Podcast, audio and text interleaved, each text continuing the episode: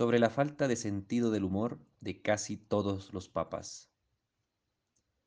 Hay en la colección de grabados del Museo Metropolitano de Nueva York una litografía hecha por un artista flamenco anónimo alrededor del año 1550. En su frente se lee Palazzo Colonna y en su reverso la loggia dei Colonnesi con la torre mesa edificate tra le rovine del Tempio di Serapide. Los Colonna fueron desde el medioevo una de las familias todopoderosas de Milán y el museo que todavía se reconoce con ese nombre en la capital italiana da una idea clara del poder y la riqueza que acumularon. Pero Roma no fue siempre Roma. O mejor, la Roma de Pío IV no era la ciudad grandilocuente que reedificó el cardenal Montalto cuando llegó a papa. La Roma del siglo XVI, pueblerina y dispersa, está mejor descrita por Montaigne, que la vio tan tímida y desdentada que su decepción se convirtió en un tópico del desamparo barroco. La ciudad estaba cuajada de ruinas pasadas y presentes por las que deambulaban con más libertad los animales que las personas. Decía Quevedo, buscas en Roma a Roma, oh peregrino, y en Roma misma a Roma no la hallas.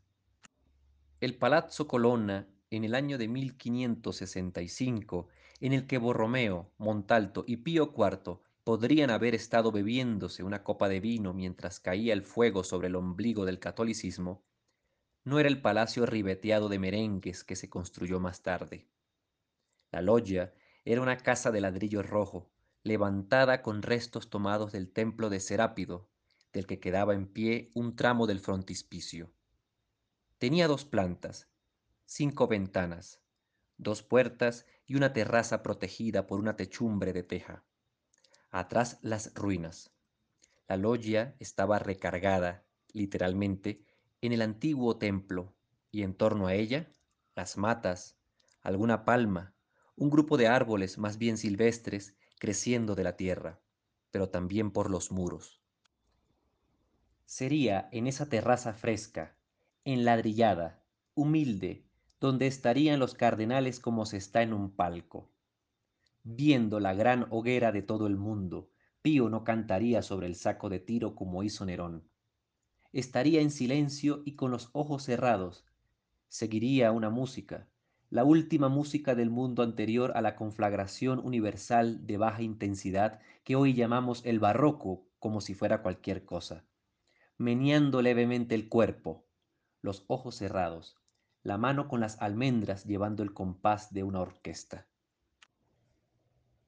Durante una pausa de los músicos, abriría los ojos y le diría al cardenal Montalto, Te tengo un regalo. Le pudo decir otras cosas, por ejemplo, lo que dijo Leónidas Lamborghini a propósito del periodo que se abría frente a ellos. Hemos comprado el suplicio en lugar de la piedad el temor en lugar del perdón, el odio en lugar del amor, la muerte en lugar de la vida. O le pudo decir lo que le confesó unos años atrás a su amigo Ptolomeo Galio en una carta en la que le contaba de su desasosiego por el acoso que Miguel Ángel padecía por parte de la curia y que lo tenía paralizado hacía tiempo. Su juicio final me encanta, pero ya es pecado mortal que me guste y me da terror reconocerlo. Y yo soy el Papa. Pío IV había regado la macetita en que planeaba que floreciera Borromeo y en lugar de una mata le había crecido un jabalí. Hay que verlo como si fuera una película. El Papa corta otra rebanada de salchichón y cierra los ojos. Los abre y se come el trozo de embutido. Pío IV todavía masticando. Te tengo un regalo, Montalto. Es un regalo modesto. Sacude una mano en el aire, las mangas del ropón cardenalicio como una bandera. Su ayudante de cámara se acerca con una cajita de madera remachada en plata. Montalto sonriendo. No soy hombre de joyas. Pío IV. Tengo setenta y seis años. Contra todo pronóstico llegué a papa. Conocí a Miguel Ángel y Rafael. Fui amigo de Carlos V y Francisco I. Inventé a Carlo Borromeo, aquí presente. Lo señala con un movimiento de cabeza y una alzada de cejas entre irónica y agradecida. Y continúa Pío IV. ¿Crees que en este último banquete en que nos vamos a encontrar te daría un joyero? El sirviente le lleva el regalo al cardenal, que lo abre. Montalto, extrayendo algo del cofre. Una pelota de tenis. La mira, la alza para que Borromeo la vea. Y continúa Montalto, un poco contrahecha. Pío IV. Es porque la hicieron con el pelo de Ana Bolena. ¿De quién? pregunta Montalto una de las mujeres de Enrique VIII de Inglaterra. A ti ya no te tocaron esos escándalos, dice Pío IV. Montalto. Ya. Úsala, le dice Pío IV. Montalto responde. No sé jugar pa' la corda. Pío IV. Aprende. Cuando el rey Carlos y yo nos muramos, ya no va a haber quien contenga a Francia. Si destacas, te van a desaforar o despellejar y descuartizar, dependiendo de quién quede de inquisidor. El Papa mira hacia Borromeo. Continúa Pío IV. ¿O estoy equivocado, Carlo? Borromeo. Su santidad nunca se ha equivocado en política. El cardenal Montalto ignora al milanés y mira a los ojos al Papa. ¿Me estás dando una orden? pregunta Montalto. Pío IV. Te estoy dando un consejo. Se hace un silencio que ambos ocupan en voltear a ver a Borromeo, aunque el obispo de Milán era casi veinte años menor que Montalto. Las disciplinas de una vida genuinamente entregada a la imitación de las peores horas de Cristo lo habían marcado no sólo con los raspones del hambre y los desvelos, sino con pequeños gestos nerviosos que lo hacían parecer un hombre mal editado. Alzaba una mejilla, torcía el cuello, apretaba las manos que siempre llevaba entrelazadas en el regazo, como para que no se le escaparan en busca de algo que terminara siendo sabroso. Borromeo mira al Papa y al Inquisidor General afectadamente, de lado, el párpado izquierdo cerrándosele cada tanto. Borromeo a Montalto. A ver, échame la pelota. Mira al Papa. Continúa Borromeo. Es buen consejo. ¿Vas a cuidar a Montalto de los lobos? pregunta Pío IV. Responde Borromeo. Lo voy a cuidar si él se cuida. Huele la bola. Y continúa Borromeo. Se aprende a esperar jugando al tenis en su palacio. Montalto guarda la bola de vuelta en su caja y el Papa hace otra señal con la mano. El cardenal Montalto pasó 19 años y dos papas sin hacer vida pública, ocupado en gastarse la fortuna que había amasado, esquilmando a los enemigos de la contrarreforma. De manera residual, solo como empujado por las pasiones que le desataba la arquitectura, Montalto dedicó esos 19 años también a planear cómo se vería la ciudad si de verdad fuera el centro del mundo, plan que ejecutó con violencia y perfección una vez que fue elegido papa bajo el nombre de Sixto V. Inventó el urbanismo, aunque no se llamó urbano. Por supuesto, nunca jugó el juego de la pella, prueba que la Iglesia Católica es una institución sin sentido del humor el hecho de que ningún papa se volvió a llamar Sixto después de él, que fue el quinto. Pío IV. También tengo un regalo para ti, Carlo. Un sirviente se acerca con un bonete de colores. ¿Una mitra? pregunta Borromeo. Es mexicana, responde Pío IV. El milanés junta las cejas. Pío IV continúa. Me la mandó un obispo de allá. No está pintada, es de plumas. Mírala, es una pequeña obra maestra. El sirviente se la tiende al cardenal y él la toma, desdeñoso. Borromeo irónico. ¡Qué filigrana tan rica, su santidad! La descansa en sus piernas. Pío IV. Es para que te acuerdes de que Francia no es todo el mundo, que hay muchas tierras y muchas almas. El milanés se le queda viendo, exhibe paciencia. Pío IV continúa. Mírala, si la pones en la posición correcta con respecto a la luz, se enciende. Borromeo ladea la cabeza, vuelve al objeto. Pío IV continúa. Muévela, acércala a las velas. El cardenal la inclina y no sucede nada. Continúa Pío IV. Súbela un poco.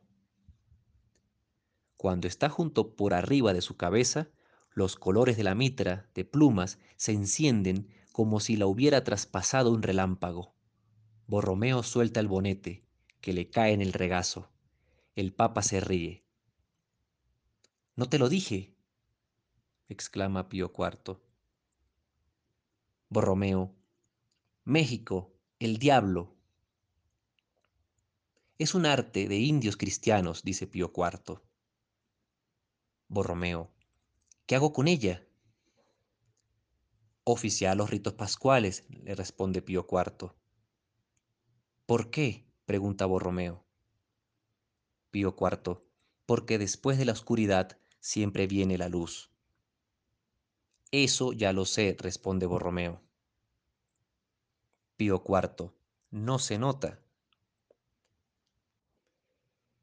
Luz a los vivos y escarmiento en los muertos. Relación número 168.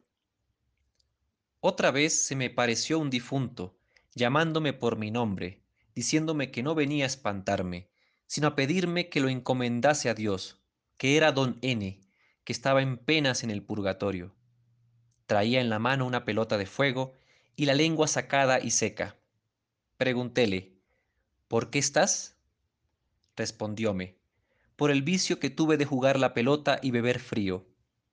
Adoró la cruz y desapareció diciendo, Jesús quede contigo. Juan de Palafox y Mendoza, 1661.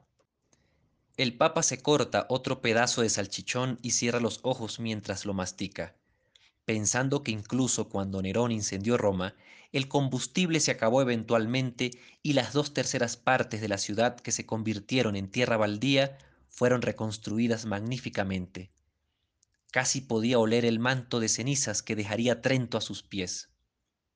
Pudo ver cómo, al final, ya que todo había pasado, brotaba del campo de cenizas un árbol nuevo, embrionario y ambarino, un árbol de nervio y músculo, un primer brazo abriéndose camino entre la tierra, un árbol que, disipado el humo del incendio, abriera los dedos al sol como una mariposa de carne.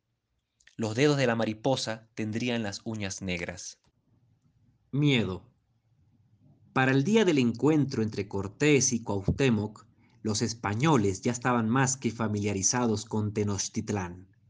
Ya habían sido vistos suficientemente por media ciudad dando paseos que mostraban su fragilidad. La gente se preguntaba con insistencia cada vez más vociferante, por qué Moctezuma no los rodeaba y los mataba de una vez. Hubiera sido interesante que la historia se hubiera dado vuelta por ese circuito.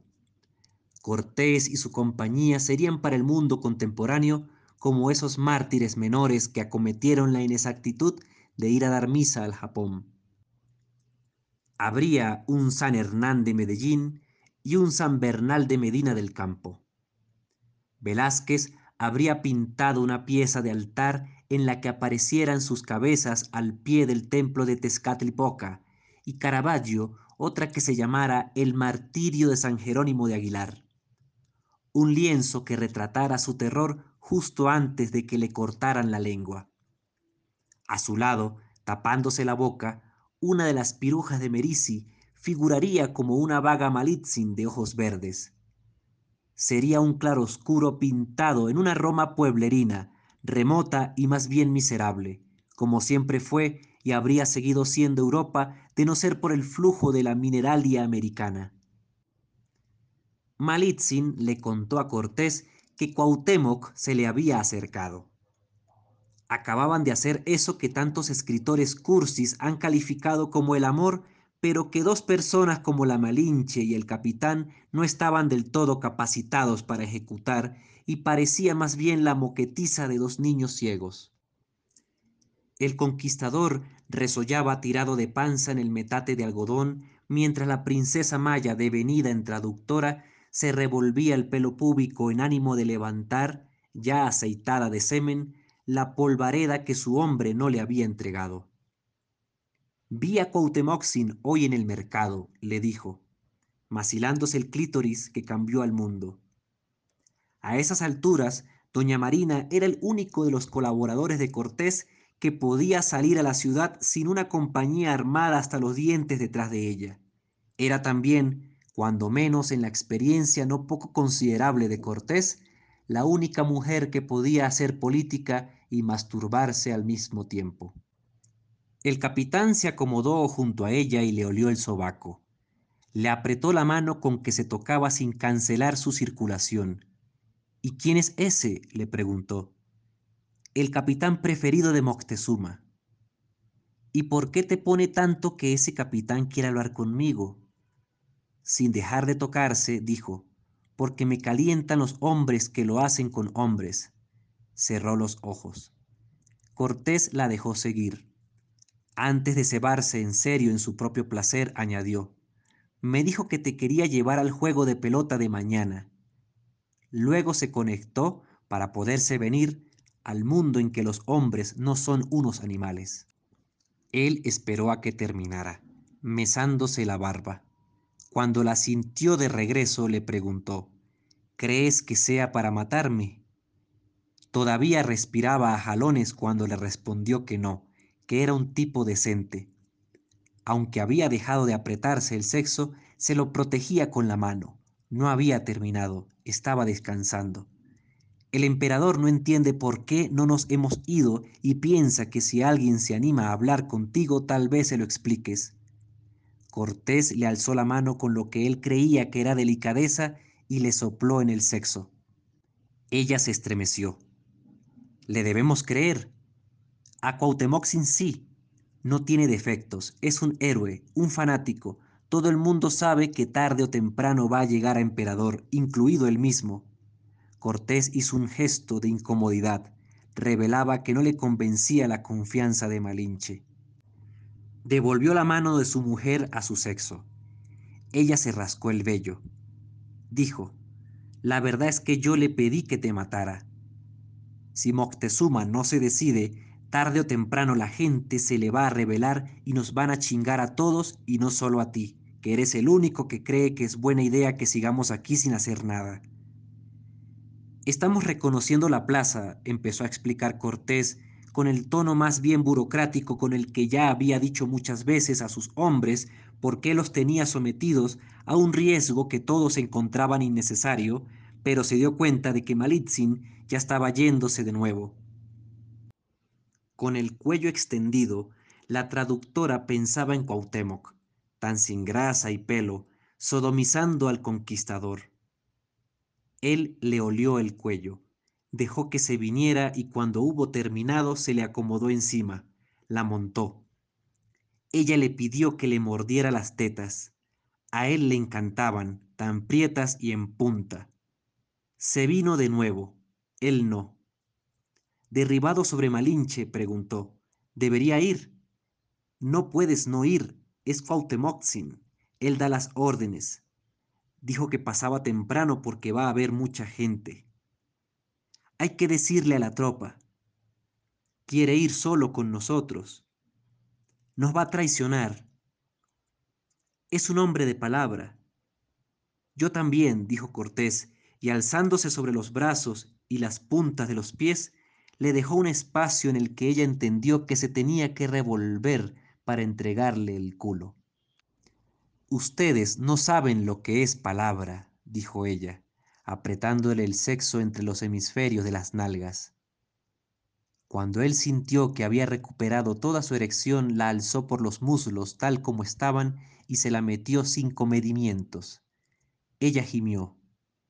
Un diálogo de capitán a capitán, dijo él mientras empujaba. Ella volteó la cara para que le viera los ojos cuando le dijo, Tú no eres un capitán como él. El extremeño empujó más hondo, le tiró violentamente del pelo para murmurarle al oído, Soy mejor. Ay, guapo, dijo ella entre suspiros. Él no es un campesino con suerte. A Cortés se le desinfló también el ánimo y se tiró boca arriba en el metate. Reconoció que había perdido y se dio la media vuelta. Jaló de los pies de la estera la manta de algodón y se cubrió con ella hecho ovillo. No seas miedoso, le dijo ella. Es una máquina de matar, pero en combate. Aquí se va a portar como príncipe. El español no dijo nada. La escuchaba con todos los sentidos abiertos para poder descubrir el menor doblez de traición en su voz. Y te va a gustar el juego. Es muy divertido. Y van todos los señores de la ciudad con sus esposas. Hasta entonces entendió Cortés que Malitzin que había sido primero princesa, luego esclava y ahora era algo entre las dos cosas, lo que quería era dejarse ver en público hablando informalmente con el favorito de Moctezuma. Está bien, presumida, le dijo. Voy al juego con Guatemus, pero solo te llevo si me haces lo que te enseñé. Cuando a la mañana siguiente la princesa abrió los ojos, su marido ya no estaba en la estera había ido a despertar a un grupo de sus hombres para que lo siguieran a una distancia prudente. Yo creo que nuestra próxima salida ya debería ser en pelotón, a caballo y rumbo a la calzada de Tacuba para largarnos de aquí, le dijo uno de sus soldados, que como también se llamaba Hernando, todos le llamaban por el nombre de su pueblo, persona. No creo que podamos salir a pie sin que nos maten. Hernando de persona lo veía con mirada nerviosa cuando lo dijo. Nadie se va a meter con ustedes si ven que voy con Guatemus, le respondió Cortés. Es el favorito de Motecuzoma. ¿Y eso cómo lo sabes? Todo el mundo lo sabe. Los hombres se vieron entre sí con poca fe. Para cuando el futuro emperador llegó por ellos, la Malinche ya le había contado a su marido que Cuauhtémoc había dirigido su primera batalla a los 16 y que era la hora que no perdía una, que durante los cinco años que había pasado en el colegio militar no había hablado ni una sola vez con nadie, que no comía ni venado ni pescados, ni aves, pero en los días de fiesta se comía cruda la carne de los sacrificados. La enumeración de sus virtudes la ruborizaba. Una puta joya, le respondió Cortés mientras rebuscaba en su bolso de viaje un traje que no tuviera agujeros, o que los tuviera donde se podían disimular con el peto y las braceras de la armadura. Aún así, cuando llegó Cuauhtémoc, le cayó bien. Era casi un niño. No iba ni atildado como los sacerdotes alucinantes que pasaban por los patios rumbo a los oficios en los templos, ni vestido de animales como el resto de los soldados de su rango. Apareció en camisa y calzón blancos, capa discreta, nada de jaeces en el pelo, que tenía recogido en una coleta sobre la cabeza. No llevaba puñal. Cortés sintió más sofocante que nunca el abrazo de la armadura, el peso del espadón grotesco de los españoles en el cinto, pero seguía pensando que ir vestido de hierro generaba un impacto en los mexicanos. Ellos pensaban que tenía que ser un tonto perdido para andar al rayo letal del sol del altiplano con ese mamotreto encima. Caminaron directo al embarcadero, en dirección contraria a los muros con forma de serpiente de la ciudad sagrada. La cancha está para el otro lado, dijo Cortés nerviosamente. Cuauhtémoc le explicó, mediante Malitzin, que iban a una cancha mucho más chica, en Tlatelolco, un poco para hacerle conversación y así medir si era verdad lo que le decía el extremeño confesó que la de Tenochtitlán le había parecido demasiado grande desde que la visitaron en sus primeros días, que los muros estaban demasiado separados entre sí y el aro se hallaba demasiado alto. Ahí no se juega, le dijo el azteca, se representa el primer juego. Nadie podría alzar tan alto la pelota con la cadera. Es como un teatro, completó Malitzin. Cuauhtémoc mismo tiró de la reata de la chinampa real para acercarla al pie de la mujer. La vocación de San Mateo. El 17 de septiembre de 1599, Caravaggio terminó el martirio de San Mateo. Llevó el cuadro, un puro vórtice de violencia sin sentido y arrepentimiento, a la sacristía de San Luis de los franceses y estableció una fecha para la entrega de la segunda de las tres pinturas que adornarían la capilla del patrono de los contadores y los que recolectan impuestos, el día 28 del mismo mes.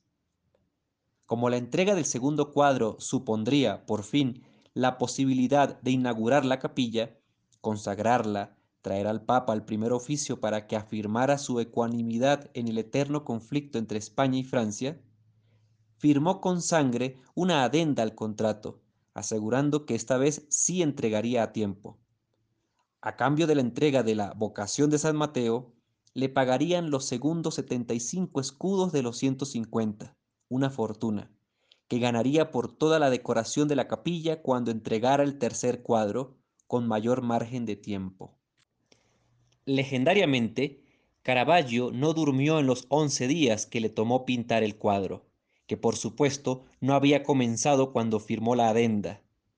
Tampoco durmieron sus modelos reconocidos, que fueron Silvano Vicenti, afilador de cuchillos, Próspero Orsi, soldado, Honorio Bañasco, mendigo, Amérigo Zarzana, soplaculos, Ignacio Valdementi, tatuador. Aunque Caravaggio tuvo el buen gusto de utilizar para el modelo de Jesús de Nazaret a un desconocido, el escándalo fue mucho porque los demás actores del drama sagrado eran pequeños criminales y holgazanes que merodeaban todos los días por las canchas de tenis de la Plaza Navona. No pasó nada, más allá de que circularon rumores sobre la ira de los cofrades de Francia. Los cuadros eran simplemente magníficos. El Papa ya estaba convocado para la consagración de la capilla y el artista todavía estaba protegido por el poder infranqueable del cardenal del Monte y Giustiniani. El tercer cuadro, que entregó mucho más tarde y se llamaba San Mateo y el Ángel, le pareció ya intolerable a la cofradía. En él, el santo fue representado como un mendigo perplejo. Un serafín le guía la mano con que escribe el Evangelio. Se lo devolvieron. Ese fue el primero de muchos rechazos que Caravaggio recibiría por pintar lo que se le daba la gana y no lo que esperaban de él sus patrones y los círculos iluminados de la ciudad. Tuvo que rehacerlo, y si no se metió en más problemas fue porque Giustiniani le compró la pintura despreciada por la cofradía. El San Mateo y el Ángel, que la curia franca consideró inaceptable y se quedó el banquero, fue el mejor cuadro de un tríptico de obras maestras y la joya real de su colección. Hoy solo se puede ver en foto y en blanco y negro. Estaba en el Kaiser Friedrich Museum de Berlín cuando lo bombardearon los aliados en 1945.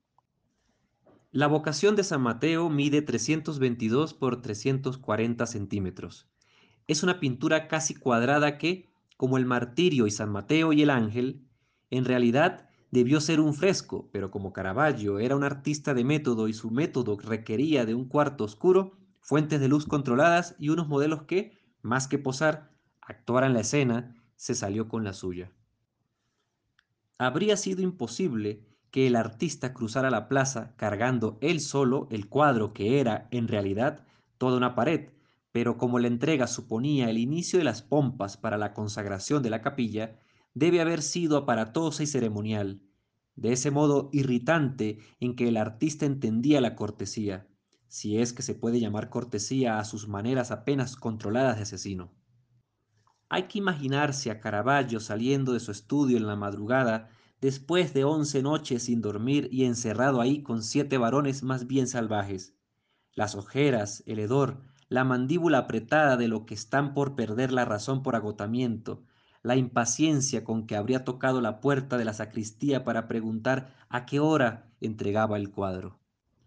La vocación de San Mateo ya tiene todos los elementos que serían la insignia del artista y representaba por mucho la obra de arte más revolucionaria que se había visto en un templo romano desde la inauguración de la capilla sixtina. Como Caravaggio lo sabía, citó el fresco de Michelangelo con elocuencia.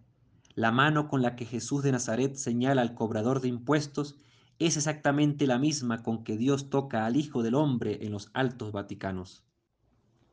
Como en casi todas las pinturas sagradas posteriores de Caravaggio, en la vocación La mayor parte de la superficie del cuadro está vacía. Una habitación oscura cuyos muros negros, que debieron ser los de su estudio, apenas se interrumpen en una ventana cuyos vidrios han sido opacados. La única fuente de luz no aparece dentro del cuadro. Es una claraboya apenas abierta por arriba de la cabeza de los actores. Pedro y el Mesías, casi en tinieblas, señalan al cobrador de impuestos, que los mira sorprendido en compañía de cuatro compinches vestidos lujosamente y ocupados en contar monedas con una atención pecaminosa. Los trajes de Jesús y su pescador son tradicionales, mantones bíblicos. Los recaudadores de impuestos, en cambio, están sentados y vestidos como se debieron haber vestido y sentado los prestamistas de Justiniani en la parte baja de su palacio, abierta a los clientes que utilizaban las mesas de cambio. Caravaggio, que no era un hombre modesto, debe haber anunciado, agitado todavía por el demonio feliz de los que han resuelto un enigma, que lo que iba a entregar era su mejor cuadro hasta la fecha, mejor que Santa Catalina de Alejandría.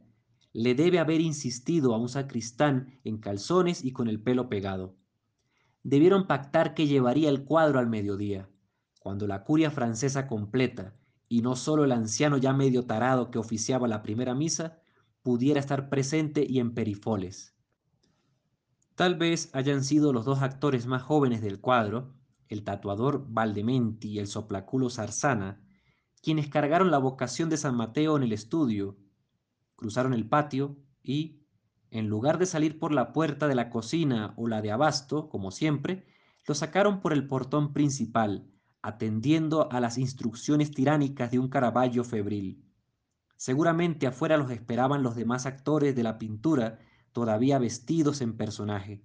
El soplaculos y el tatuador deben haber cruzado la plaza, ya retacada de feligreses y comerciantes, ovacionados por los que se hayan emocionado pensando que lo que estaba sucediendo era de verdad importante. Lo era, pero no lo podían saber porque el futuro no puede recordarse. Al frente de ellos iría partiendo las aguas el artista, orondísimo. El soldado próspero Orsi era un hombre de personalidad expansiva con poca resistencia a la fatuidad y la gloria ganada con trampa. Seguramente en algún momento del cruce de la plaza mandó parar a sus colegas actores y pidió que representaran de nuevo la escena frente al cuadro mismo. La gente que estaba a las puertas del templo, el sacristán, los acólitos, los curas, debe haber visto pasar la pintura con el susto de los que vieron por primera vez una película de cine proyectada en una pared o la mesmerización babosa con que mi hijo mayor y yo vimos el despliegue temprano de un televisor de alta definición en una tienda de electrónicos. La pintura debe haber sido dispuesta recargada en el altar, en lo que los albañiles preparaban su montaje en el muro. A los curas les tiene que haber inquietado antes de que les empezara a molestar, que el chico al que habían visto tantas veces limpiarse la mierda de la naricita en los aseos de la casa curial de Francia estuviera ahí, dentro de la parroquia, repetido y en atuendo de banquerito. Pero esto es solo una conjetura. Los especialistas en cultura material del Setecento han debatido sin fijar hasta la fecha qué era exactamente lo que hacía un Ashugakuli. Páguele al Señor para que se vayan, debe haberle dicho nerviosamente el cardenal de Sansi al sacristán. Carrerillas. El duque puso la pella en la marca que el profesor había hecho con tiza en las baldosas de la cancha después del primer rebote de la pelota en la portería, en el primer juego.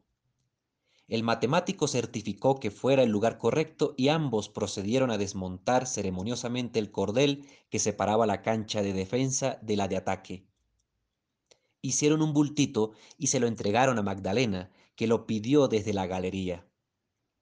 Se colocaron a la altura a la que habían dejado la pelota, fuera de las líneas de la cancha, cada uno a un lado. El matemático se quedó de pie, casi distraído, con las manos tomadas por la espalda. Estaba tan tranquilo que de milagro no se puso a chiflar una canción paduana.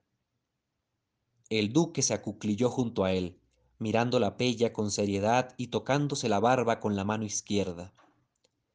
Intercambió miradas con Barral, que puso una cantidad de monedas francamente irresponsable en la línea de apuestas. Los demás apostadores se acomodaron en la galería después de poner su dinero del lado del jugador que pensaban que ganaría el saque. Las opiniones estaban divididas por primera vez en el partido. Ambos ministros voltearon hacia los jugadores, que juntos, al otro lado de la línea de base, ya se empellonaban los hombros tratando de desequilibrarse mutuamente desde antes del arranque de la carrera. El duque le cedió la palabra al profesor. ¡Écola! gritó, y casi inmediatamente, ¡Yoko! El despliegue de la carrera pudo ser desastroso para el artista. Su rival utilizó la pierna corta para engancharlo por el tobillo desde la primera zancada. El truco funcionó, pero el italiano lo alcanzó al jalar de la camisa para llevarlo consigo al suelo. Se trenzaron. Los golpes de mano estaban prohibidos por las reglas, pero se dieron tantos rodillazos como pudieron en el proceso de librarse cada uno del otro. El artista trató de rodar por el suelo para ganar el espacio que le permitiera ponerse de pie, pero el poeta reaccionó como un resorte y desde el sitio en el que estaba se lanzó como un murciélago sobre el lomo del lombardo, con lo cual lo contuvo, apretándole las nalgas entre los muslos. Aprovechó su situación de dominio para levantarse, hincando una rodilla en la espalda de su contrincante, a la altura de los riñones se impulsó apoyando la mano directamente en su cabeza.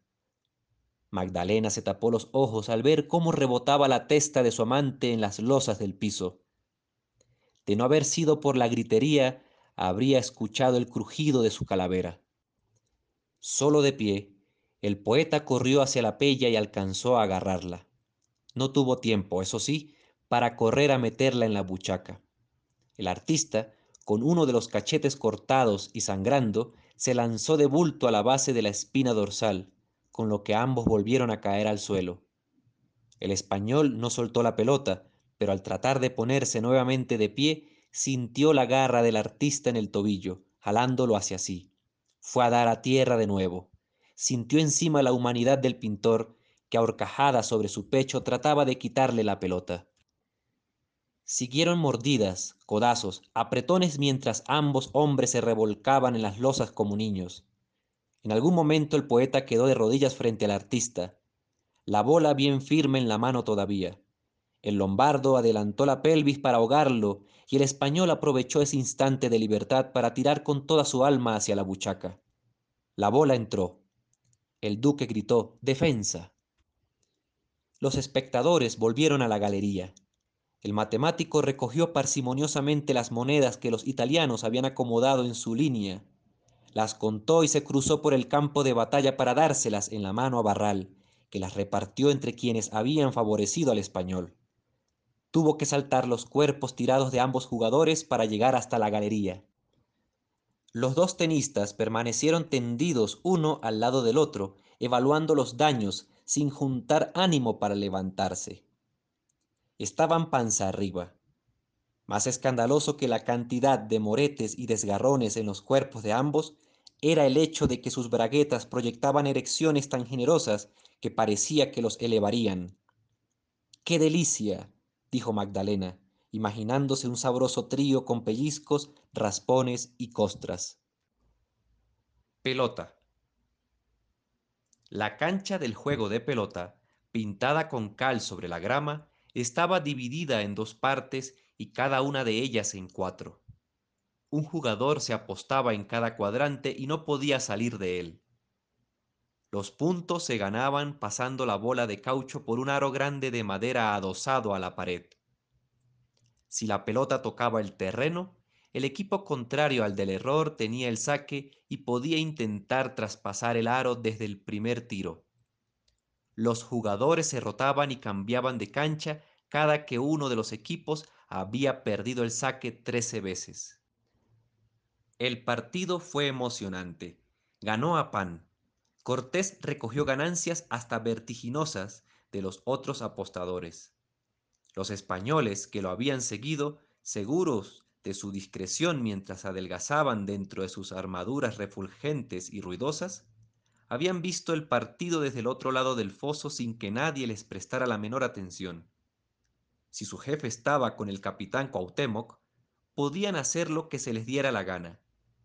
Pensaban que finalmente los habían aceptado. Hasta comentaron entre sí que deberían ir a ver partidos más seguidos. Caminando de vuelta al embarcadero, Cortés se sintió con seguridad para preguntarle al príncipe por qué no aprovechaba la oportunidad para matarlo. Mis hombres van muy atrás, dijo, y son tan pocos que la gente podría someterlos sin problema. Me lo pidió el emperador, le respondió al oído a Malitzin. Que no me matara. Que hablara con él, que me fuera siendo su amigo para ver si me explica por qué no se han ido. Malitzin le dijo al indio, ya se lo expliqué, pero no me cree. Y le tradujo al extremeño. Luego ella le preguntó al futuro emperador motu propio, ¿tú lo habrías matado? tan rápido que él mismo habría recogido su cabeza. No tienes puñal.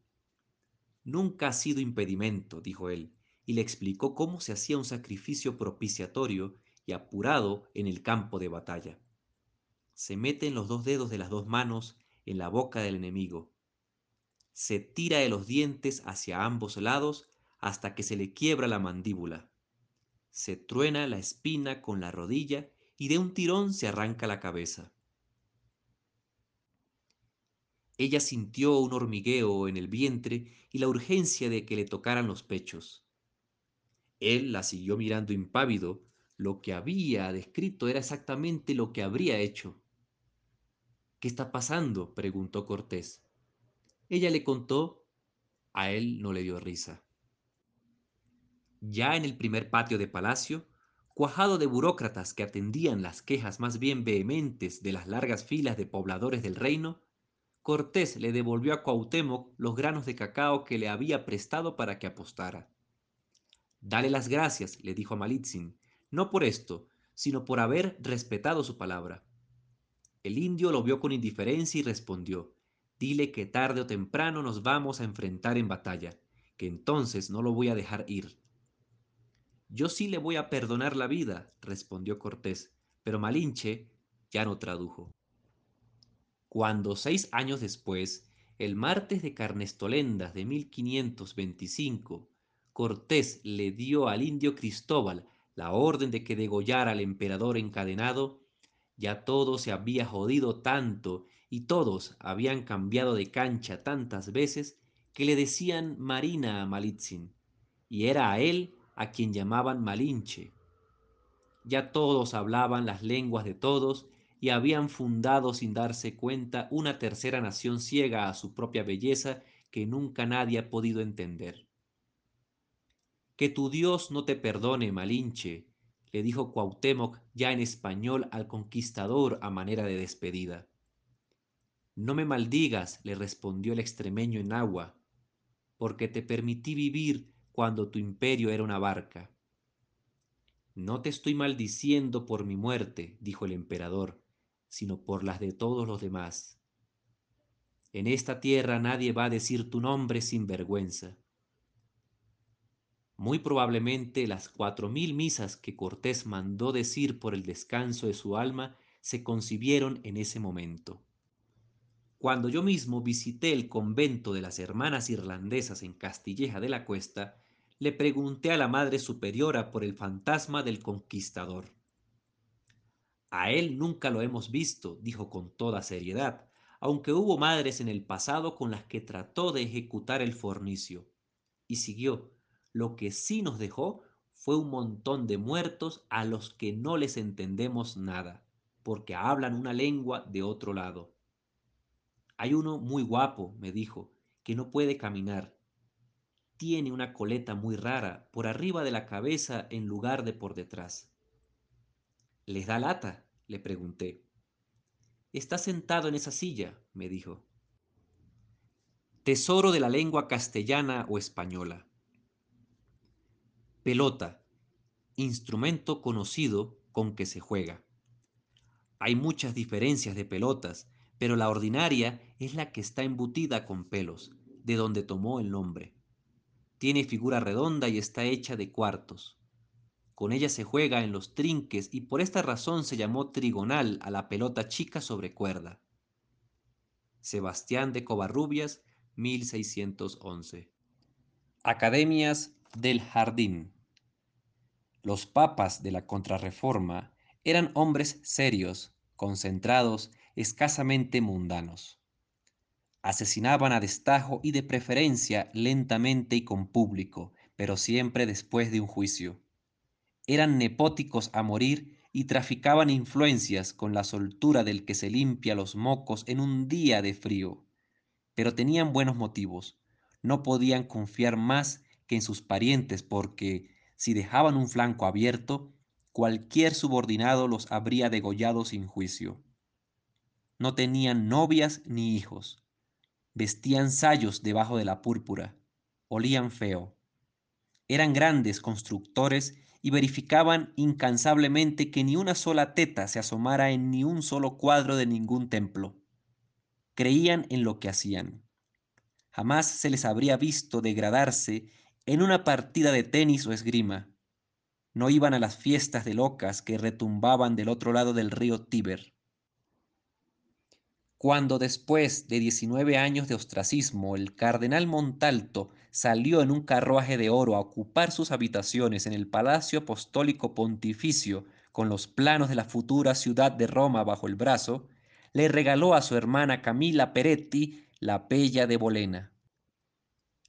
Camila Montalto de Peretti era una viuda mayor, dada a las disciplinas que se esperan de la confidente más cercana de un cardenal, pero tenía hijas que, a diferencia de ella y el recién ungido Papa Sixto V, sí hacían vida de corte y sí jugaban al tenis. Era lo que se esperaba de unas millonarias jóvenes y bien plantadas. Aquí hay juego de pelota, decía Jacinto Polo de Medina en Academias del Jardín de 1630 refiriéndose a las finanzas personales de las princesas. Las mujeres gustan más de sacar que de volver. Los hermanos Montalto eran de origen verdaderamente humilde. Eran hijos de un arriero y una lavandera y se habían quedado huérfanos pronto, los diez hermanos que mediaban entre ellos muertos o huidos. Camila, catorce años menor que Sixto V, había crecido a remolque de su hermano monaguillo, seminarista y cura. Su memoria empezaba en los años en que él ya escalaba los cordones del manto cardenalicio jalado por una ambición extraordinaria, pero también por esa fuerza de la naturaleza que son las preocupaciones de los hermanos mayores sobre los que le siguen. A Camila ya no le tocó padecer los temores a la miseria que hicieron que su hermano batiera todos los récords de levantamiento de palacios y remozo de vías en Roma, como para expulsar el fantasma de la pobreza de la ciudad que le tocó gobernar. Era una mujer simple, que nunca tuvo problema con asistir casi como ayuda de cámara a Montalto y que, aunque era capaz de disfrutar las ventajas de ser la hermana del Papa, tampoco enloqueció por ellas. Si había cumplido felizmente con todos sus deberes de princesa vaticana compartiendo el boato del Palazzo Montalto, también es cierto que una vez que su hermano cruzó el río Tíber y se cambió el nombre a Sixto, le escribió a su amiga Constanza Colonna para pedirle asilo en su loggia, mucho más modesta y fácil de administrar que la mansión enloquecida en que Montalto había puesto en práctica sus teorías sobre el rediseño de Roma. Además de discreta, Camila era una mujer culta, así que le encantaba la idea de retirarse al palacete medieval en cuyo jardín la poetisa Vittoria Colonna albergó una tertulia a la que asistía Michelangelo. Camila aceptó la pelota de tenis un poco maltrecha que le regaló su santidad y se mudó a la loggia con sus hijas. Es curioso, le dijo su hermano en una de las pocas ocasiones en que la visitó ya ungido. Aquí es donde Pío me regaló la pelota que te di. ¿Qué pelota? La de los pelos de la reina loca. ¿Todavía la tienes? Anda por ahí. No la pierdas. Es el talismán que me mantuvo vivo en los años de oscuridad. Camila había dejado la pelota, que en realidad le daba un poco de asco, en las habitaciones del administrador encargado de mantener la loggia. un cura de cierto rango en la iglesia de San Pedro que respondía al nombre de Pandolfo Pucci y que fue el primer empleador en Roma de Michelangelo Merisi da Caravaggio. Le dio empleo pintando paisajes con santos que luego vendía en iglesias de pueblo. No sobrevive ninguno. El encuentro tan pinche de dos mundos. Ya dije que a Hernán Cortés le quedaba grande todo, empezando por su destino. También le quedó grande la capa que le entregaron los emisarios de Moctezuma, entre otros regalos más jugosos, en el sitio que unos días más tarde él bautizó como la Villa Rica de la Santa Veracruz y que hoy es el pueblo de Antigua, sobre la desembocadura del río Huitzilapam. Cuando hace unos años se cumplieron cinco siglos del descubrimiento de América, el gobierno español mandó hacer una réplica de la Santa María, la carabela desde la que uno de los hermanos Pinzón avistó por primera vez Santo Domingo. Yo la vi en Veracruz, precisamente, y más tarde pude visitarla en el puerto de Baltimore, en el que quién sabe por qué estuvo presentada años. La tenían en una dársena turística entre un submarino de la Segunda Guerra Mundial y un suntuoso galeón británico de tres velas. La carabela de Colón era, para decirlo pronto, una barca, un velerito minusválido en el que no se entiende que haya cabido una tripulación de descubridores a dieta de agua con liendres, cerveza podrida y galletas saladas húmedas. Era una lancha, una nuez, un pajarito desplumado. Los bergantines en los que Cortés recorrió la costa mexicana de Yucatán a Veracruz antes de decidirse a anexar México al imperio español eran todavía más chicos, unos barquitos angustiosos en cuyos fondos apenas cabían de pie los caballos, naves que se podían meter por un río y que, si uno amarraba a un árbol, se quedaban ahí. El capitán y sus conquistadores originales tenían la cara todavía apelmazada y legañosa cuando llegaron los emisarios de Moctezuma, que los habían ido siguiendo por tierra desde Tabasco. Cortés definitivamente no estaba preparado para una conversación diplomática esa mañana. Diles que no jodan, le dijo al soldado que sacudió su hamaca de capitán. Traen oro, dijo el soldado, que se llamaba Álvaro de Campos, bastante oro. Entonces voy, dijo Cortés, despierta a Aguilar. Al alzarse y poner los pies sobre los tablones del suelo de su camarote, brotó a su espalda, con nidos en el pelo y la piel un poco amoratada por el peso del cuerpo del capitán, la cara de la niña Malinayi Tenepatl, princesa de Painala y cortesana del cacique de Potonchán, diestra en artes no por sucias despreciables. A hacer de lengua le ordenó Cortés. Ella que empezaba a reconocer en su cerebro de políglota órdenes simples dichas en español, preguntó en chontal, ¿al señor o a ti? Pero al ver que Cortés se vestía y Álvaro de Campos no se devestía, entendió que eran sus servicios de traductora los que se estaban requiriendo.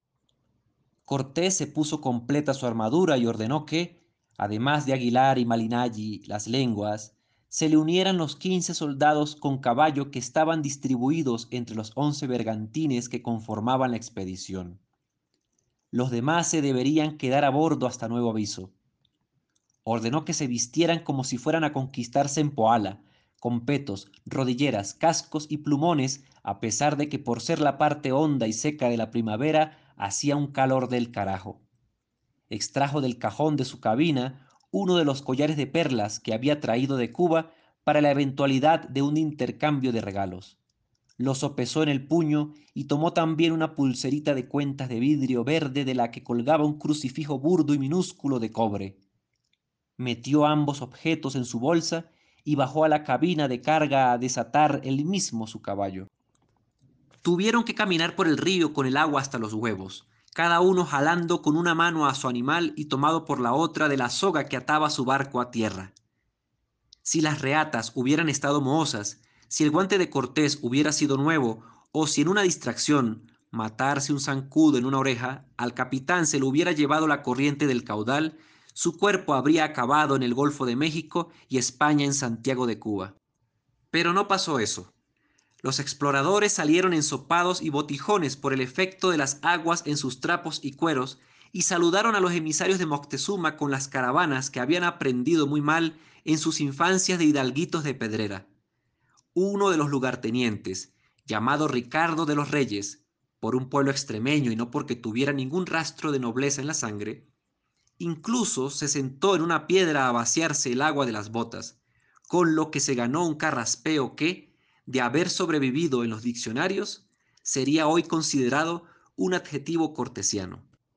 El capitán se subió a su caballo, sus hombres hicieron lo propio, y todos procedieron al encuentro facilitado por el cacique local, que fue testigo del saludo entre los emisarios de los dos monarcas más sanguinarios del mundo en esa hora. Se reunieron en la plaza del pueblo, que tenía el impronunciable nombre de Chalchicueyecán, y ahí Cortés se bajó de su caballo, solo él, y le dio un abrazo de sudor, cuero y fierro al embajador imperial. Sus hombres notaron con nerviosismo que detrás del mexica y otros dos diplomáticos había un nutrido pelotón de jóvenes sin más atavío que un taparrabos, capas de colores alucinantes y unas armas más bien aterradoras que consistían en garrotes cargados de navajas. Ellos, por más caballos que llevaran, eran dieciocho, contando a Malinalli, que era niña, a Aguilar, que era cura y estaba bastante pasado de peso, y a Cortés, que era un viejo. Aguilar y luego Malinalli tradujeron que venían en paz, siempre y cuando los mexicas se convirtieran al cristianismo. Los aztecas respondieron que claro, que no había problema. Luego desplegaron los presentes. Los emisarios de Moctezuma entregaron, según el cronista que se consulte, un sol de oro macizo, una luna de plata maciza, más de cien platos de oro y plata con adornos de jade labrado, brazaletes, calcetas, besotes, mitras y tiaras engarzadas con joyas azules que parecían zafiros, toda clase de piedras verdes labradas, arneses, mallas, cotas, instrumentos de tiro, escudos, penachos, abanicos y capotes hechos de plumas, vestiduras extrañas y colgaduras de lecho tejidas. Cortés agradeció los regalos y entregó la pulsera de cuentas de vidrio, como la desproporción era notable entre los dos túmulos de memorabilia intercontinental, le pidió a uno de sus soldados, llamado Bernardo Suárez, que le arrojara su casco. Un casco.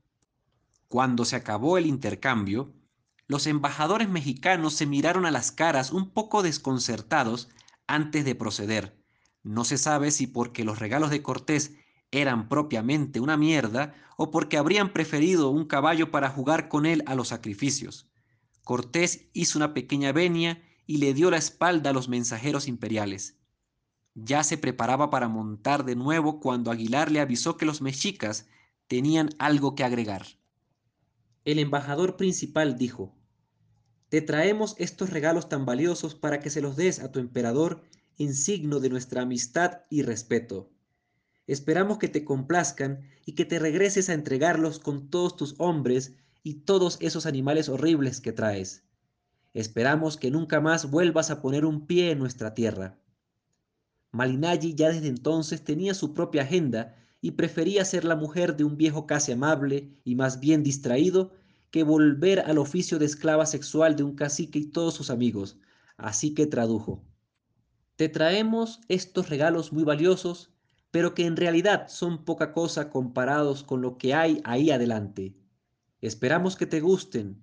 Te los damos para que no se te vaya a ocurrir internarte en el país con esos animales horribles porque sabemos que la gente está tan descontenta con el emperador que seguro se uniría a tu causa y no a la nuestra.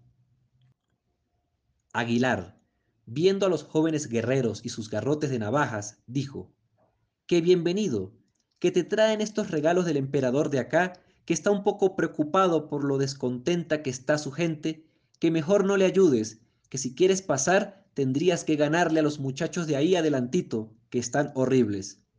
Cortés respondió diciendo que se lo pensaría, y todos parecieron quedar contentos con su respuesta. La conversación entre mexicanos y españoles siguió más o menos en ese tenor durante toda la primera etapa de la conquista de México, que concluyó con la estancia, ya reseñada un poco más atrás, de Cortés y sus hombres en Tenochtitlán. Es uno de los casos en que mejor se demuestra que a veces un montón de gente puede no entender absolutamente nada, actuar de manera impulsiva e idiota y aún así alterar el curso de la historia severamente. La canasta de fruta. Caravaggio tuvo un tercer patrón en los años en que fue un meteoro, Federico Borromeo, sobrino de San Carlos y, hasta entonces, el cardenal más joven que hubiera tenido Milán. Fue electo a los 21 años porque, muerto el ideólogo de la contrarreforma, no era ni siquiera imaginable que el sillón cardenalicio milanés fuera ocupado por un cura de otra familia. Cuando murió Carlo Borromeo, una espiga ascética y retorcida, un terror, la puta policía del pensamiento a la lettre, Federico, su sobrino, quería ser más bien profesor de teología. La canonización casi instantánea del tío lo agarró editando las actas del concilio de Trento, por lo que elegirlo era una decisión doctrinaria también lógica. Era el único que entendía en realidad qué carajos había sido esa contrarreforma que tenía a Europa chorreando sangre. Además, Federico Borromeo era una ficha maestra en el ajedrez del Papa. Estaba del lado de Francia en Milán, una ciudad que Felipe III acababa de recuperar a cañonazos para el imperio español. No es raro entonces que en el otoño de 1599 Federico Borromeo estuviera viviendo en el Palazzo Giustiniani en la plaza de San Luis de los franceses. Estuvo presente en la consagración de la capilla de San Mateo. El cardenal Borromeo II no era un timorato ni un virtuoso. A diferencia del banquero que lo hospedaba, era aficionado a los bailes de máscaras solo de varones del vecino, pero tenía un apellido santo que guardar. Borromeo tuvo su propia colección de arte, discreta y bien escogida, que fue depositada en la biblioteca ambrosiana a su muerte. A diferencia de su primo santo, que dejó un rastro de miseria en Europa, Federico dedicó su dinero y tiempo a comprar libros y manuscritos que sus agentes le mandaban de Grecia y Siria para la biblioteca sobre la antigüedad que fundó y sigue funcionando. A él le debemos muchos de los conocimientos que tenemos de los helenos. Cuando Borromeo II llegó a Roma, un poco para representar los intereses de Milán en el Vaticano y muchísimo porque definitivamente no era bienvenido por el gobierno español de su ciudad natal, Caravaggio todavía no se decantaba por pintar solo lo que él quería y cómo quisiera hacerlo. Estaba por dejar atrás el ruido del bucolismo manierista que todavía impregnaba sus escenas sagradas antes del triunfo absoluto de su vocación de San Mateo. Borromeo fue su primer cliente particular. Le compró un cuadro menor, La canasta de fruta, antes de que incendiara la historia del arte con los rojos de Judith cortando la cabeza de Holofernes. La canasta de fruta fue pintado no como se ven las frutas al natural, sino como se reflejan a cierta distancia en un espejo cóncavo. El cuadro fue considerado, en su hora, una pintura virtuosa más a la manera de los artistas flamencos que de los italianos, en lugar de representar una ventana con escorzo hacia el exterior como tendía a ser el realismo óptico renacentista, ocupaba un espacio tridimensional interior, se veía como si fuera un cesto en una repisa. Para aumentar el efecto, Caravaggio pintó el fondo del cuadro del mismo color que la pared del estudio del cardenal Borromeo en el Palazzo Giustiniani, y hasta siguió las pequeñas cuarteaduras y abultamientos de humedad en el muro en que fue colgado si no el cuadro completo, al menos su fondo tuvo que ser hecho in situ. Pintar las frutas al borde de la pudrición no le debe haber tomado a Caravaggio más de dos días. La pieza mide 31 por 47 centímetros, de modo que cruzó la plaza de San Luis colgando de los dedos del artista por el poste superior de la parte interna del lienzo ya montado. Merisi llevaría los pinceles y la paleta en el otro puño la mente enfocada en cómo reproducir el golpe de la luz en la textura de una pared de verdad. El cuadro, que debe haber ido cargando con la desfachatez provocativa con que lo hacía todo, era un objeto revolucionario de un modo en que los que hemos vivido después no podemos imaginar, porque siempre ha estado ahí y lo hemos visto reproducido mil veces aunque no supiéramos nada de él. no solo el escorzo se extiende hacia el interior de la habitación en que está expuesto. Nunca ningún artista italiano había pintado, hasta ese momento, una naturaleza muerta. Por eso el cuadro se llama La canasta de fruta, porque la idea de naturaleza muerta no había sido acuñada todavía. El artista debe haber entrado al Palazzo Giustiniani por la puerta del patio de servicio después del mediodía. La luz que se refleja en la pared no es blanca sino anaranjada, como es la luz romana en las tardes de septiembre y octubre. Debe haber pasado frente a las puertas del establo, habrá entrado por la cocina. Seguro se sopló el pelo que le tapaba la cara antes de emprender el ascenso por las escaleras de la servidumbre. Luego se habrá compuesto la capa antes de cruzar la pared falsa que conectaba el mundo bajo con el piso noble, empujando la puerta con la cadera. El despacho debió estar entreabierto para que pudiera hacer su trabajo en lo que Borromeo atendía asuntos en las oficinas de gobierno del Vaticano. Fue ahí, en ese estudio, donde Caravaggio vio el objeto que modificó su idea del color. Una de las mitras que un obispo rarísimo, extremo y tal vez genial que se había llamado Vasco de Quiroga le había llevado como regalo al Papa Paulo III cuando lo mandaron llamar al concilio de Trento. Iridiscencia. Terminado el primer intercambio diplomático, tan breve, el capitán mandó traer arcones para empacar los regalos de Carlos I en uno de los bergantines. Mientras los guardaban y notarizaban, se fijó en uno de los mantos. Le gustó porque estaba cargado de motivos. Contaba una historia en la que había mariposas, plantas de maíz, caracoles, ríos, calabazas. Era un relato abigarrado y misterioso, construido en colores pardos por un artista que podía abordar con una filigrana y una habilidad notables. Eso no ha de valer tanto, le dijo al soldado que hacía de notario. Llévenmelo a mi casa cuando terminen. No tiene casa, le respondió el soldado. Pues háganme una aquí, y señaló un lugar en el suelo. Los hombres, incluido Jerónimo de Aguilar, se voltearon a mirarlo. Y desembarquen al resto de la tropa, que hoy dormiremos en tierra. Para la noche, el manto pardo que el capitán había decidido quedarse ya encolchaba su hamaca, colgada entre dos de cuatro postes cubiertos por un techo de palma, la primera capitanía europea de la parte continental de América. Si Julio César viajaba con su biblioteca, yo no tengo por qué no acampar con mi cobija, pensaba Cortés, mientras miraba desinteresadamente a Malinalli. Ella le trataba de explicar mediante gestos que aquello no era ni una capa ni una cobija, sino un manto mucho más valioso que la mayor parte de los objetos que habían notarizado, y que si Moctezuma había decidido halagar a su rey, era precisamente ese el objeto que le tenía que mandar, lo demás era carnada. Se la cogió bajo el manto real de Moctezuma. Luego se tapó con él y durmió espléndidamente. Malinalli tardó unas horas más en conciliar el sueño, arrobada por el valor del objeto imperial que la estaba cubriendo. Se pudo dormir cuando entendió que en realidad dormir bajo el manto de un rey era su destino original. El segundo día mexicano de Hernán Cortés fue lento y, debido a la obligación que le había impuesto a sus hombres de ir siempre con armadura, roñoso. Se la pasó caminando por las lindes de lo que en su cabeza ya era una villa extremeña, o cuando menos cubana, y en la de sus hombres un hervidero de serpientes y bichos gigantes que había que desbrozar sin que se entendiera bien por qué.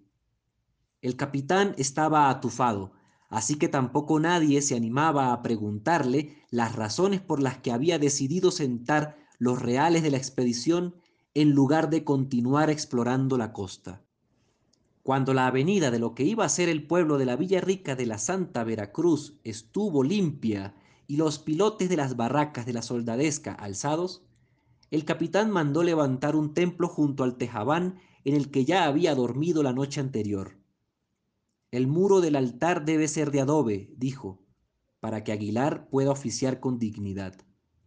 acalló el conato de motín ordenando que bajaran de las naves también los barriles de cerveza que habían traído desde Cuba. Hoy cenamos en grande, añadió. Había revisado sus provisiones y había notado que tenían para sobrevivir diez o doce días. Sin embargo, la tierra en que estaban era tan pródiga que podían gastar como si hubieran ganado algo. Para mejorar el festín, Malinalli consiguió en Chalchicueyecán, además de langostinos, dos indias dispuestas a echar tortillas para la tropa y pozol para hacer chocolate. Cuando en la noche Cortés le preguntó cómo le había hecho para que los indios le cedieran todo eso, deslizó a través de Aguilar la idea que cambió el mundo. Les dije que estamos aquí para derrocar al tirano, que con nuestros caballos y sus flechas podríamos liberarlos del yugo de los aztecas. En su tercer día mexicano, Cortés ni siquiera visitó las obras del templo, se la pasó hablando con los pobladores de la villa cercana en compañía de sus lenguas. Recorrió el pueblo completo, visitó sus cultivos y merendó con el cacique, que ofreció hombres para terminar pronto el templo. Cortés y Aguilar estuvieron de acuerdo en que esa oferta de mano de obra demostraba claramente la disposición de los primeros veracruzanos para abrazar la verdadera fe, a pesar de que el cacique, después de cederles el trabajo de su gente, les pidió encarecidamente que, a cambio, escondieran los caballos y amarraran a los perros. Ya que oscurecía, Cortés encontró a los expedicionarios de un humor peor que el de los días anteriores. Habían hecho más progresos trabajando menos gracias al arribo de los indios, pero la insalubridad de la región los estaba matando. Ya había dos soldados con fiebres y un perro había sido devorado vivo por los insectos. ¿Quién sigue, capitán? preguntó Álvaro de Campos. Volvió a permitir que bebieran cerveza y se metió a su tejabana a hacer cosas con Malinalli. Esa noche ella le señaló que quería sacar el manto de la hamaca y colgarlo de los postes de la capitana. Así se llamaba ya su choza. No es que creyera que sus habitaciones fueran a mejorar con un adorno, pero así cuando menos su nuevo amo dejaría de manchar de semen y baba un objeto tan precioso. Él se alzó de hombros y dijo que hiciera lo que se le diera la gana, aunque se tapó con el manto. Ella entendió que había ganado la discusión de lo que ya se iba empezando a parecer más a un matrimonio que a un intercambio entre amo y esclava. A la mañana siguiente, Malinalli colgó la pieza apenas Cortés se fue a trabajar con sus hombres y los indios en la erección de la capilla. Su presencia en la obra seguramente amainó las críticas, pero no las expresiones de malestar. Un español en desacuerdo es un español que bufa en cualquier circunstancia. Por la noche, el campo levantado y la cerveza corrida, Cortés le dijo a un soldado de nombre Alberto Caro, ¿Crees que se subleven si les pido que ahora hagan el portal de la capilla de piedra? La cerveza no va a durar para siempre, le respondió Alberto Caro. El pobre Aguilar no ha oficiado en un templo de verdad desde que lo agarraron los chontales. ¿No crees que valga la pena? Por mí Aguilar se puede regresar a la selva, pero se mantendrían entretenidos. ¿Entretenidos para qué? Lo que hay que hacer es subirnos a las naves y seguir explorando. El capitán se alzó de hombros y dijo, mañana decido. Esa noche encontró a Malinalli de un humor espléndido en la capitana. Aguilar había aprovechado que todos estaban distraídos en el alzado de la capilla para bautizarla en los matorrales e imponerle el nombre cristiano de Marina. Le entregó un certificado de bautismo notablemente improvisado pero no por ello menos válido, que ella, a su vez, le dio a su amo. ¿Cómo que doña Marina? dijo Cortés cuando lo leyó. Mandó llamar al cura. Él le explicó que la niña había sido princesa antes de ser la perra de sus pasiones y que la sangre real era la sangre real, que ahora que era bautizada ya no podía ser su esclava, aunque si querían podían vivir amancebados. ¿Y eso qué? preguntó don Hernando. Ya te la puedes llevar de vuelta a Cuba y que tu esposa se joda. Todo es legal. ¿Tú te irías con nosotros? Ni loco, me regresaría a Yucatán. ¿Te animarías a oficiar un Tedeum en la mierda de capilla que te están haciendo esos incompetentes? ¿Un Tedeum para bendecir qué? No te hagas. Yo hago lo que me digas. De vuelta en la capitana, Marina esperaba al explorador dispuesta a darle el único regalo que le podía dar en su calidad de recién liberta, sin nada más que su cuerpo en el mundo. Estaba de pie, completamente desnuda e iluminada por la luz de una vela de cera de abeja con un cabo hecho con su propio pelo. La entrega, por tan voluntaria, le calentó muchísimo al conquistador que de inmediato cayó de rodillas para olerle los muslos. Ella se sentó en la hamaca, abrió las piernas y adelantó la pelvis para sentir su pelo facial en el sexo. Seguía encontrando enloquecedora la atención de un hombre con barba. Le metió la mano en las greñas. A Cortés le encantaban las emanaciones de Malinalli porque era joven. Se bañaba todas las mañanas y comía flores. Ella se tendió en la hamaca, tensándola para que se le cosiera el orgasmo las piernas abiertas, los brazos extendidos, las tetas apuntando al techo de palma. Para venirse, enganchó las pantorrillas en los hombros del capitán, se dobló sobre él. Luego se volvió a extender en la hamaca. Fue hasta entonces que Cortés alzó la cara y notó el escándalo que se producía en el manto de Moctezuma cuando se lo miraba de rodillas y alumbrado por el cabo de una vela el género cuya filigrana había admirado tanto desde que decidió quedárselo, se había encendido. Las aves brillaban como con luz propia en su vuelo, y la orientación de ese brillo correspondía con la del sol dibujado en el manto. Las mariposas eran cada una de un color distinto. Las mazorcas se agitaban en la brisa por efecto del titilar de la luz del cabo. Lo que habían parecido calabazas eran las caras de hombres y mujeres mezclados en su terrenidad perfecta con plantas, caracoles y animales que antes ni siquiera había notado. Los peces ondulaban bajo el agua. Llovía. Te lo dije, le susurró Malinalli al oído en Chontal. Le mordió la boca. A la mañana siguiente el capitán se apersonó durante el desayuno de la tropa que ahora ya incluía definitivamente a los indios que habían llegado solo a trabajar como albañiles. Mientras enrollaba una tortilla con un batidillo de hormigas, flores y chile, dijo como si estuviera diciendo cualquier cosa. Hay que terminar hoy los muros de la capilla para que Aguilar pueda consagrarla. Luego me embarcan los regalos del emperador rumbo a Cuba y nos ponemos a desarmar los otros diez bergantines. Los hombres desatendieron su comida, las hormigas escapando de los tacos, para verlo con los ojos pelones. Vamos a necesitar la madera y los fierros. Álvaro de Campos fue el único que se animó a preguntar, ¿para qué? Vamos a conquistar Tenochtitlán, pendejo. Tercer parcial. Juego 1. El lombardo miró al poeta. Tirados en el suelo ambos como estaban alzó las cejas a manera de saludo. El español le correspondió. Era la primera vez que ejecutaban un intercambio que no fuera de pelotazos desde la madrugada anterior. El artista se enderezó y se quedó sentado en el suelo. Se limpió la sangre de la cara, movió en círculos el cuello y se terminó de poner de pie. Inmediatamente avanzó hacia su contrincante y le tendió la mano. El poeta no dudó para tomarla. El escapulario se le salió de por debajo de la camisa mientras se alzaba. El lombardo lo tomó en la mano y lo movió de un lado a otro. Yo he visto algo como esto, le dijo. ¿Qué es? Un escapulario. No, la imagen. ¿De qué está hecha la imagen? No sé, dijo el español. Viene de las Indias. El artista lo miró un momento más y lo soltó. ¿Has visto cómo refleja la luz? El poeta no entendió la pregunta. Se lo metió de vuelta bajo la camisa.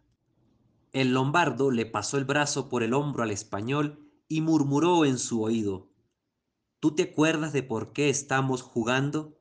Me dijo el profesor que es un duelo, pero no me dijo por qué. El poeta afirmó con la cabeza. Habría prolongado, si hubiera podido, la sensación del aliento de su rival en la oreja. Sacó aire ostensiblemente por la boca. Se desembarazó con el pretexto de sobarse el hombro izquierdo, que sí le dolía después del revuelo de las carreras. Dijo, límpiate la cara, te sigue sangrando. El italiano se pasó la manga de la camisa por la mejilla. Como era negra y tenía quién sabe cuántos días de uso, quedó igual. Si quiere un descanso para tomar algo, dijo, un poco de vino con agua. El español sonrió. Acabaría peor.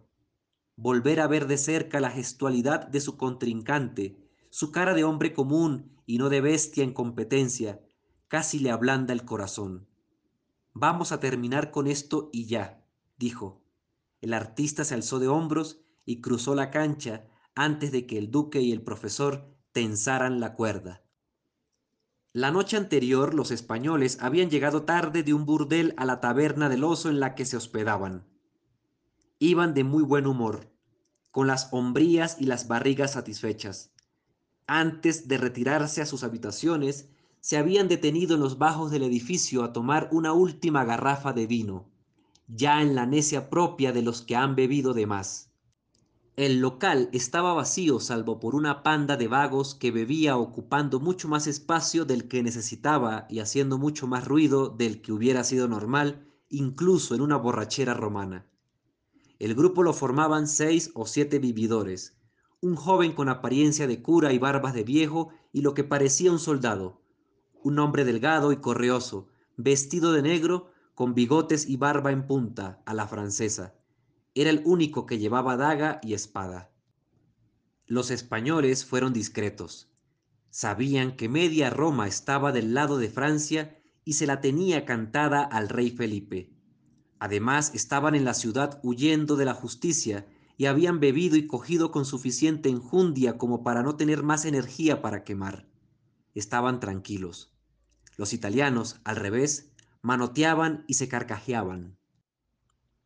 Fue Otero el que, un poco sin querer, estableció contacto con ellos. Se levantó por una segunda garrafa de vino y en la barra notó que el joven de barbas venerables y figura un poco encorvada, definitivamente confiable, pedía para su mesa otra garrafa, pero de grappa. Barral masticó su italiano paupérrimo para preguntarle qué era eso, y el otro le respondió en un español cómodo que orujo le pidió al tendero un pocillo y lo llenó, tendiéndoselo con una sonrisa. Prueba, le dijo. Barral, que sabrá Dios qué orujos habría bebido en su vida de soldado, le dio un trago y sintió un placer enorme al hacerlo. La grappa, cuando es buena, produce un estallido de luz en el hipotálamo al que es casi imposible resistirse. Pidió que le cambiaran la garrafa de vino por una de ese orujo sin costras que había probado y se la llevó a la mesa. Se despidió cortésmente del hombre que le había invitado el vaso antes de irse a sentar de nuevo. Se la bebieron rápido. Los españoles ya decían las últimas tonterías antes de subirse a dormir a la planta alta cuando el tendero llegó con dos jarras de orujo más. La de la casa y la de los patrones, les dijo al ponerla sobre la mesa de un golpe tan fuerte que salpicó. El duque y el poeta se vieron a la cara sin decir nada. Dos botellas de grapa eran una empresa seria en el estado en el que estaban. Osuna le agradeció al tendero, sirvió los pocillos de su gente y alzando la jarra en dirección a los italianos brindó y le dio un largo trago a Morro. El gesto, para un grupo de cavernícolas, otro grupo de cavernícolas, fue ampliamente celebrado por los locales, que pronto los invitaron a sentarse con ellos. El poeta ya rebotaba la pelota con más ganas de que terminara el partido que de cualquier otra cosa, cuando el duque le gritó con una autoridad que no había expuesto hasta ese momento del partido. ¿A dónde con tanta prisa? Alzó las cejas al voltear a mirarlo. El juez de cancha lo reclamó con un gesto en la galería. Los italianos no dejaron ir la oportunidad. Silbaron. El artista se rascó teatralmente la cabeza con la raqueta y su padrino entornó los ojos de vuelta a las vigas del techo. ¿Qué coños piensas hacer? preguntó el duque. Resistir, le respondió, usar la pared, cansarlo. Está bien, dijo, y luego agregó, señalando con el dedo gordo de la mano derecha hacia los hombres de Otero. Preguntan estos que de qué hablabas con ese marica en el cambio de canchas. Los escoltas bufaron incómodos. Creo recordar que nosotros no preguntamos nada, dijo Barral. Pues pregunto yo, ¿de qué hablaban? ¿Del escapulario, del calor, de nada? Le tienes que ganar, no puedes dejarte. Aquí quien manda soy yo y mando que ganes. El poeta recargó la frente en el barandal. Sacudió la cabeza varias veces antes de volver a la línea de saque. Gritó tenés y le pegó fatal a la pelota que apenas golpeó el techo para llegar flotada al otro lado de la cancha. El artista no fue por ella. Lo vio con mirada de hartazgo, con impaciencia, con el desprecio infinito que una criatura al mismo tiempo tan salvaje y sofisticada podía sentir por un muchacho español de veinte años empleado por un noble más bien ridículo, y dijo Mándame algo de verdad. Kinselov, gritó el duque, furioso porque también había notado la erección que las fricciones de las carreras le habían dejado al poeta. Love como sea. Volvió a sacar con más empeño, y el artista preguntó con una voz repugnante antes de prender la pelota. Fato tutto, españolo. Reviró moviendo el cuerpo con sevicia femenina. No fue un gran envión, pero produjo grandes carcajadas en el público. Incluso los guardias españoles se rieron. El poeta la prendió corta y la acomodó en una esquina. Treinta love, gritó el duque. Y dirigiéndose a su escolta, a ver si te vas a reír de tu puta madre, Otero. Los mercenarios se vieron entre sí. El tercer saque fue diabólico. El artista lo alcanzó lejos de la línea de base y mandó un tiro corto que fue fácil de cortar para el poeta. El italiano todavía alcanzó el revire, pero la vuelta picó en el otro extremo de la cancha y no tuvo voluntad para correr por ella. Cuando el duque gritó 45 love, el gesto del poeta era una tormenta. Amor que no dice su nombre. Hay una pintura del periodo que se llama La muerte de Jacinto. Aunque durante algún tiempo fue atribuida a Merisi, se considera hoy que fue hecha por uno de sus discípulos, probablemente Checo de Caravaggio. En el cuadro se representa a Jacinto y Apolo en el momento de la muerte del primero. Si San Sebastián no se hubiera ganado el patronato de la cultura gay con sus posturas extáticas ante la flechación, muy probablemente Jacinto sería hoy la figura mitológica emblemática de la homosexualidad masculina. Amigo y amante de Apolo, Jacinto era hijo de Clío y un rey del Peloponeso. Según la procedencia del relato, puede ser o espartano o macedonio. El dios, profundamente enamorado del héroe, lo estaba entrenando en las artes de la palestra y al lanzarle el disco con su fuerza divina, lo mató sin querer. Lloró tanto y tan vigorosamente que sus lágrimas transformaron el cuerpo de Jacinto en la flor que lleva su nombre, lo que le impidió a Hades llevárselo al inframundo.